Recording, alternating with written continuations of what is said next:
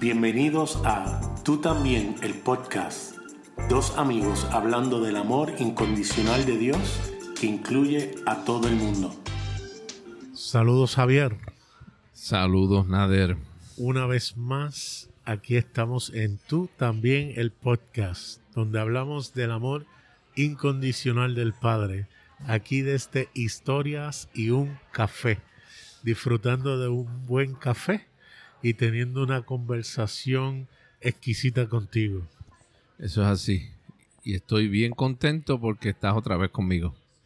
Me habías dejado Eh, solo.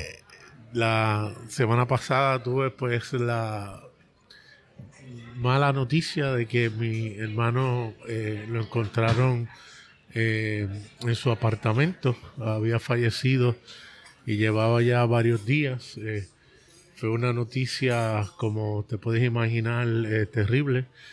Más cuando es uno que le toca, a quien le toca dar la noticia a mi mamá. Eh, ver esa reacción tan visceral de, una madre que eh, ya se lo imaginaba, tan pronto la senté y le dije que tenía noticias difíciles para darle, como que ese instinto, ¿verdad? Se, despierta instantáneamente y- y por la gracia y, de Dios es que estamos eh, eh, aquí, ¿verdad? Eh, ella tiene esa fortaleza que solamente el Espíritu Santo puede brindarle. Y puse algo en Facebook que muchos de aquellos que se criaron conmigo en la iglesia, o han estado conmigo en la iglesia anteriormente, pues ni, ni tocaron. Eh, solamente decían paz y fortaleza de parte del Señor. Pero yo lo que puse en Facebook fue, hermano mío, ahora que puedes ver sin obstáculos, espero que puedas correr a los brazos de Abba y de su amor eterno. Y eso es inconcebible porque la gente piensa, no, aquí fue eh, donde único podía decidir. Este es, en vida es donde único tienes oportunidad. Y si no decidiste, eh, es muy tarde. Mi hermano no era cristiano, era musulmán. Y eh, murió siendo musulmán. Eh, de hecho, los actos fúnebres fueron bajo la fe islámica. Y, ¿sabes qué? Eso a mí no me preocupa, porque yo creo que el amor y la misericordia de Dios permanecen para siempre. Y las puertas de la ciudad nunca se cerrarán, ni de noche ni de día. Así termina Apocalipsis. Y eso me trae mucha paz y mucha esperanza. Realmente es en estos procesos que uno eh, puede visualizar, darse cuenta realmente de dónde uno está parado. eh, y que lo que tú y yo compartimos es mucho más que una doctrina, una enseñanza, es vida. Y es en estos procesos donde uno se da cuenta que realmente la vida de Dios eh, se expresa de manera real en la vida de cada uno de nosotros. Cuando nosotros hablamos de que el amor de Dios es inclusivo, que incluye a todo el mundo, independientemente de creencias, convicciones, credos, lo que, lo que la persona crea, piense, haga o deje de hacer, es porque es así. Sabemos y estamos convencidos de eso. Y sabemos que ante el argumento que tú traes, la declaración que tú hiciste de tu hermano, eso nos trae esperanza, gozo, alegría, el saber que ahora Él está sin límites disfrutando de la presencia de nuestro Padre. Tú sabes, y, y realmente, claro, la pérdida terrenal, el no poder participar con Él eh, activamente aquí, el no poder verlo, el no poder escucharlo, eh, trae una tristeza eh, indescriptible en muchas ocasiones, pero el saber que Él está disfrutando de todo lo que es Dios sin limitaciones. Porque el amor de Dios, en el amor de Dios está todo el mundo, de verdad que es esperanzador y fortalecedor realmente. Nos fortalece en medio de este proceso y sé que ha sido así contigo, con tu mamá, con tu tía, con tu familia, en medio de este, de este proceso de, de pérdida, ¿verdad? Terrenal. Eso es así, Javier. Y estamos aquí, ¿verdad? No pudimos grabar la semana pasada por eh, esta situación, pero hoy estamos aquí. Estamos aquí siempre eh, disfrutando de la presencia del Padre en el Hijo y el Espíritu Santo. Y podemos hoy eh, compartir un tema sumamente interesante. Yo creo que William Paul Young en este libro decidió coger todos los temas que son neurálgicos para el pueblo cristiano y condensarlo en este libro, precisamente para eh, crear la conversación. Yo creo que eh, aún con los títulos que puedan ser un poco controversial, cuando uno lee, eh, hay tanto sentido y tanta lógica en lo que él escribe que la gente realmente, si se da la oportunidad de leer este libro, se va a dar cuenta, mira, realmente aquí tiene sentido lo que está diciendo. Y esta mentira, eh, eh, que es la número 10 que él expone en su libro, dice, Dios es un puritano. Dios es un puritano. Eh, la gente rápido habla de la santidad de Jehová y rápido ahí está estableciendo que él no puede mirar el pecado, eh, eh, él, eh, es prístino, puro, sin mancha, sin arruga y por lo tanto ni conversaciones acerca de, sexo se puede tener porque es que no, no puede ver con eso. Y él establece que eso es una mentira. Dios no es un puritano. Dios no es un santurrón como decimos aquí en Puerto Rico. Y vamos a exponer, ¿verdad? Lo, que él presenta en este capítulo. Específicamente, eh, lo que Paul Young quiere traer en, este capítulo es con relación a la sexualidad. De que Dios no tolera el, o no, no, no avala de alguna manera la sexualidad, el tener relaciones sexuales. De hecho, mencionar la palabra sexo en las iglesias era, eh, era tabú, era prohibido, eso no se podía hacer. Todavía en muchas lo sí, es. Sí, todavía. Eh, realmente es un desconocimiento de nuestro Dios cuando se habla de sexo, pensando que Él está en contra de eso. Pero la realidad es que vamos a ver en este capítulo que Dios establece y Él es el que eh, nos hace parte de quién es Él. Quiere decir que dentro de Él se encuentra también la sexualidad.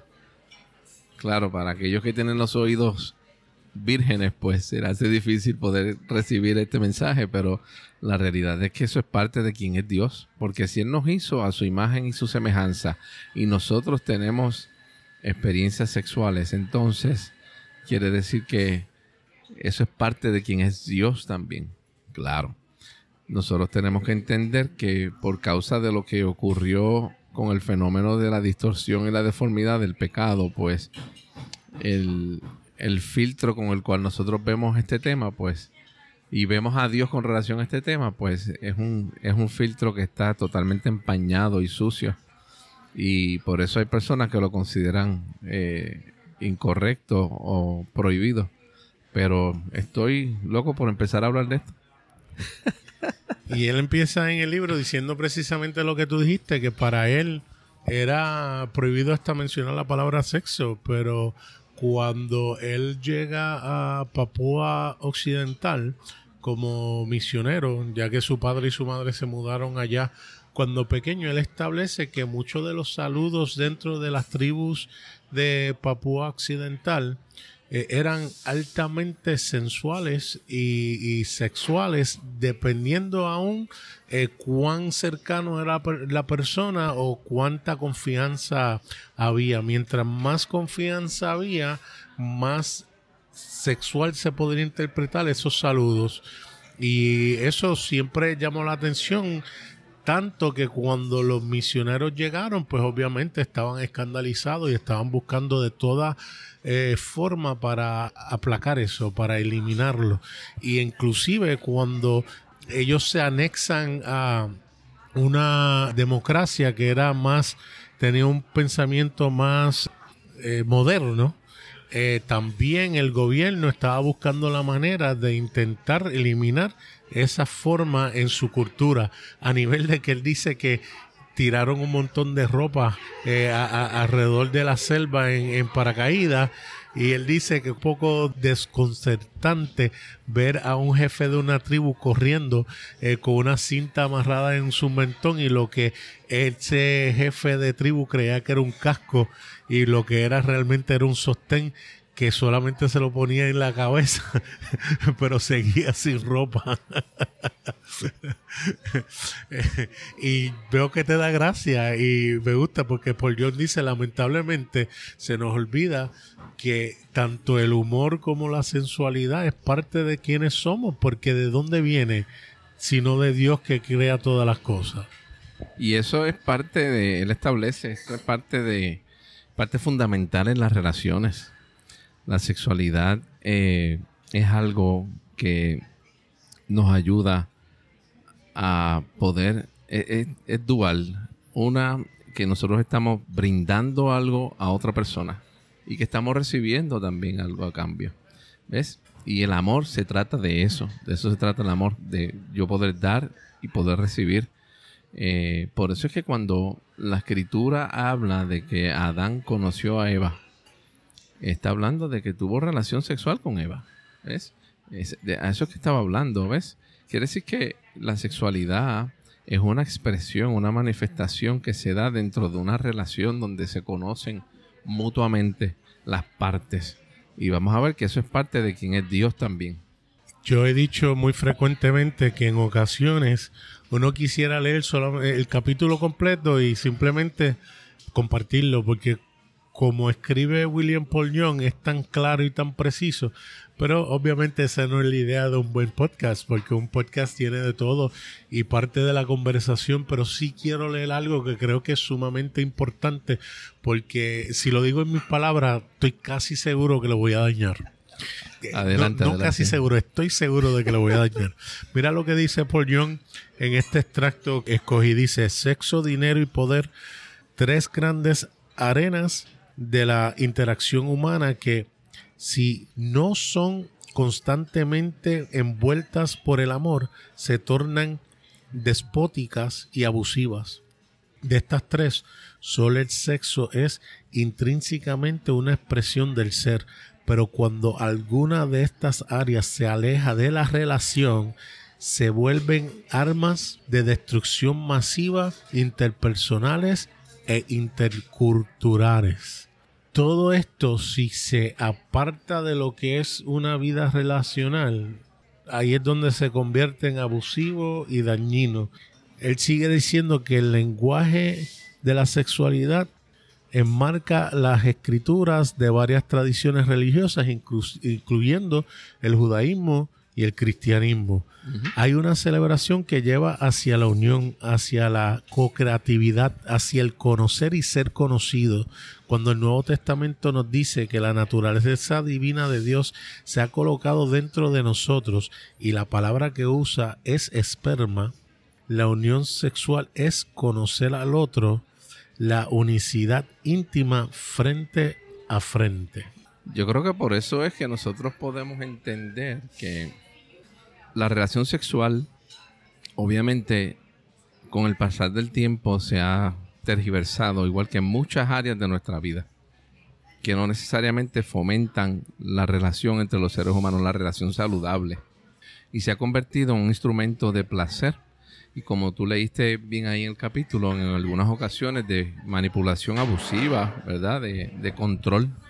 Sin embargo, cuando lo vemos desde la perspectiva de Dios, eh, la sexualidad es algo maravilloso porque, como yo dije anteriormente, es una expresión de amor extraordinaria. Cuando nosotros nos damos cuenta la sexualidad, la unión entre dos seres humanos que se da frente a frente, el producto de esa relación sexual en muchas ocasiones termina en la creación de una nueva criatura, es la creación de otra creación. Cuando Dios en Génesis 1 dice, hagamos al hombre, al ser humano, a nuestra imagen y semejanza, Él decidió tener una relación entre Él mismo con el propósito de producir algo nuevo, Quiere decir que Dios, siendo trino, como nosotros creemos que es, pues eh, se embarcó en una relación en Él mismo de amor, de una expresión de amor magnífica que trajo como consecuencia la creación del ser humano. Claro, que esa relación no es solamente para crear, yo sé que produce placer, lo que pasa es que utilizar la relación sexual solamente para placer, eh, y en muchas ocasiones un placer distorsionado, eso no necesariamente fomenta el conocer.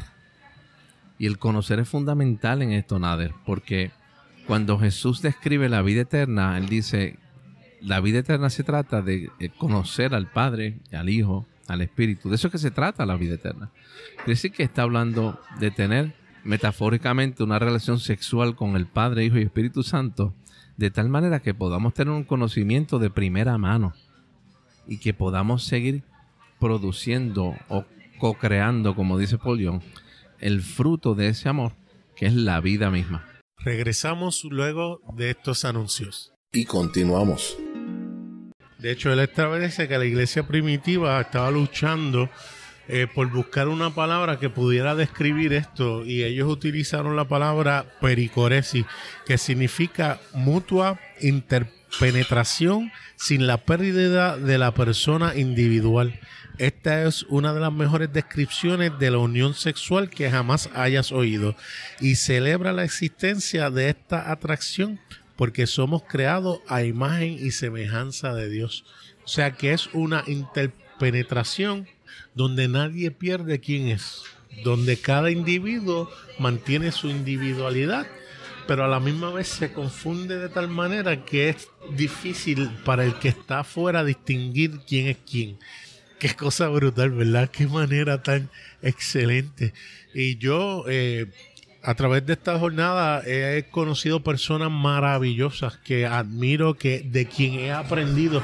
Una de las cosas quizás que yo defiero en un aspecto es que muchas de, de mis compañeros con quien yo estoy aprendiendo y compartiendo ven a Dios como un ente no personal eh, sino como una fuerza, energía, un amor. Y nuevamente los respeto, ¿verdad? Eh, eh, pero a mí me cuesta el no pensar que Dios sea relacional, que esa relación que tenía Padre, Hijo, Espíritu Santo, o vamos a establecer que era más de tres y no necesariamente una Trinidad, y la manera que se expresa o, se, o, se, o se llega a un entendimiento a través de las escrituras es como tres porque la Biblia habla de los siete espíritus y habla de tantas otras cosas, ¿verdad? Sí sabemos que tiene que ser más de uno. Es más de uno. Y, esa interpenetración de, de comunidad, al ser extendida a nosotros para que nosotros seamos partícipes, a mí me emociona, porque sé que empieza aquí y no termina aquí. Y podemos todos juntos tener esa relación bella de poder darnos y no solamente algo egoísta o algo céntrico. Él establece que el punto central de la sexualidad es una fuerza creativa y hermosa, como tú lo mencionaste, y esa expresión es ágape, que la palabra significa centrado en otro, entrega amor comprometido. Dios es ágape en algún punto separamos la sexualidad del ágape y legitimamos la categoría de eros y sus derivados eróticos, ¿verdad? Y sabemos que en el mundo clásico Eros era un dios y se enfocaba solamente en el poder y en el servicio centrado en sí mismo, que es todo lo contrario de lo que Dios hizo en Cristo, que se dio. ¿Ves? Y cuando entra ese eros o esa erótica que se centra en mí, entonces es que vemos la objetivación de la mujer, vemos cosas como el cuando nos, nos encaprichamos, ¿verdad? Y vemos todo lo contrario de lo que sería ese amor relacional de darnos y entonces se convierte en yo, en lo que me satisface a mí, en lo que yo saco de la relación, eh, cuando me obsesiono, cuando pienso que eh, se trata de que sea yo satisfecho, de que sea yo el centro de la relación. Y eso no es para nada lo que Dios quiere cuando se habla acerca de la relación, acerca de la sexualidad. Cuando tenemos problemas relacionales, Nader, Lo que ocurre es que buscamos medios o formas o alternativas para poder nosotros autogratificarnos. Y como Paul Young establece en el libro, la pornografía es un sustituto, un sustituto malo, negativo, con relación a lo que es una verdadera relación. La pornografía tiene que ver con eh, la imaginación de una relación real sin el riesgo que conlleva relacionarse realmente. ¿Ves? Y entonces eh, los seres humanos se envuelven en esto porque eh, sencillamente tienen una dificultad en relacionarse, sea que no haya alguien con quien relacionarse o tengan el deseo con otra persona que no lo pueden conseguir eh, y, tratan de sustituir. Y de igual manera, cuando, como tú dijiste anteriormente, hay personas que han, piensan, creen, tienen una perspectiva de Dios en términos de una fuerza, de un poder, de un algo. Y realmente eso va en contra de la misma esencia de Dios, porque el amor no es un atributo de Dios, el amor es, el, es la esencia de Dios, el ágape es de lo que está hecho Dios. Y ese ágape nos lleva eh, de manera natural, orgánica, a una relación. Y si yo entonces pienso en Dios en términos de una fuerza, pienso en términos de Dios como un poder, como un algo, una energía, entonces estoy perdiendo la misma esencia de Dios, que es una relación, porque el amor nos lleva a relacionarnos. Por eso es que es tan importante el nosotros poder entender que Dios es personal, es relacional, ¿ves? Y siempre nos va a llevar en términos de relación. Por eso todo lo que Dios hace lo tenemos que ver desde el filtro de una relación. Eh, el hecho de que yo viva experiencias negativas en esta tierra donde no sé relacionarme o se me hace muy difícil el establecer relaciones, relaciones duraderas, no significa que Dios es así también. Dios, el amor de Dios nos puede llevar poco a poco a poder conocer íntimamente quién es Él y quién soy yo y quiénes son las demás personas. Cuando yo puedo entender eso, entonces dejo de usar a las personas como un objeto para yo gratificarme y empiezo a verlas como lo que son. Eh, personas que expresan la misma esencia de Dios. Y no por eso no significa que uno no disfrute la sexualidad y las relaciones sexuales, porque es parte de quienes somos. Como dijimos al principio, esto fue creado por Dios. Y el romance, el gozo de conocer y cuidar a otro, es la verdadera expresión de ágape la intimidad sexual es la expresión icónica e increíble de nuestro imago Dei. Está fundada en las escrituras y es también una expresión de ágape, del tipo de amor de Dios centrado en el otro y de entrega amorosa, donde nos conocemos el uno al otro y eso trae cosas maravillosas donde hay disfrute, donde hay risa, donde hay eh, placer y a Dios le agrada eh, eh, eso.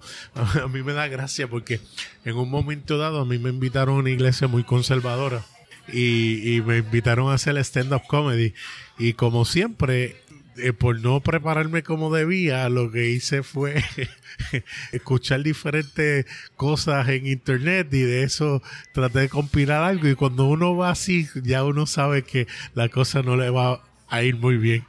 Voy con una pareja amiga mía y, lo único que se escuchaba eran las risas de él, del amigo mío porque todos los demás en ese evento estaban escandalizados. E, escandalizados en silencio.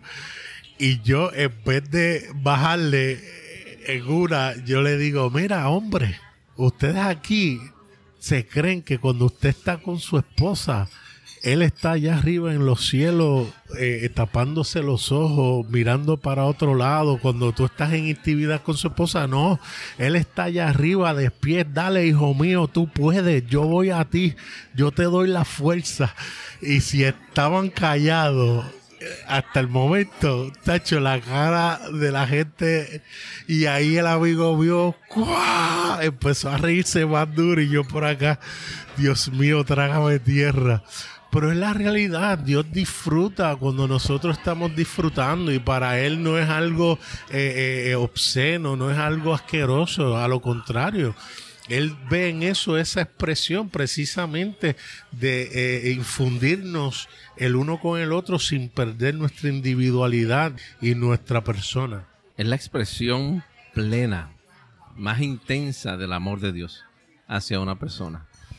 El hecho de que otra vez el ser humano haya distorsionado esto no significa que para Dios sea así. Para Dios es una expresión maravillosa de su amor. Una expresión, como dije anteriormente, bien intensa. Y en este capítulo hay, hay dos preguntas que quiero leerlas que, que Paul hace. Eh, una, él dice, ¿qué tal si comenzamos a centrar todas las conversaciones sobre el amor y la sexualidad en ágape, como el manantial e inicio de toda la autenticidad y el respeto, y el respeto relacional. la segunda pregunta es, ¿qué tal si ágape es la base de la intimidad auténtica cara a cara, sea de tipo sexual o de otra naturaleza? Y es la celebración del flujo del amor centrado en el otro y de la entrega amorosa. ¿Qué pasaría si nosotros hacemos eso realmente, Nada? Yo creo que sería una revolución extraordinaria de amor en las relaciones con las demás personas. Porque yo creo que eso es lo que hace falta. Porque en esa expresión hay autenticidad. ¿Ves? Cuando nosotros entendemos lo que estamos hablando. O sea que ya la mujer no se convierte en un objeto, ni el hombre se convierte en un objeto, sino que es la expresión mutua del amor de Dios, donde los dos pueden entender esta realidad y se expresan amor mutuo de una manera libre. Él termina este capítulo diciendo que cuando los líderes religiosos eh, se acercan a las tribus que ya habían sido convertidas, ¿no?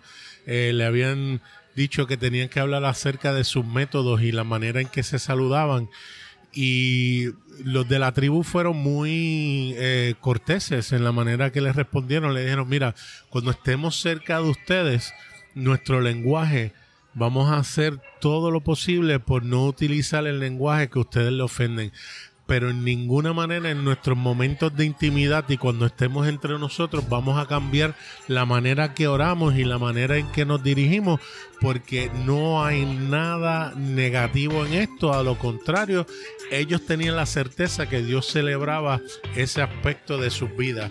Y ahí estableciendo que el que es un puritano no es Dios, sino que somos nosotros las personas cuando nuestra mente está distorsionada y no vemos las cosas correctamente.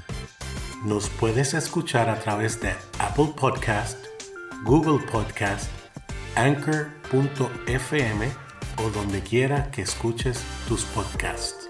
También nos pueden escribir a tú también el podcast gmail.com o me consiguen en Facebook Nader Manastra Díaz.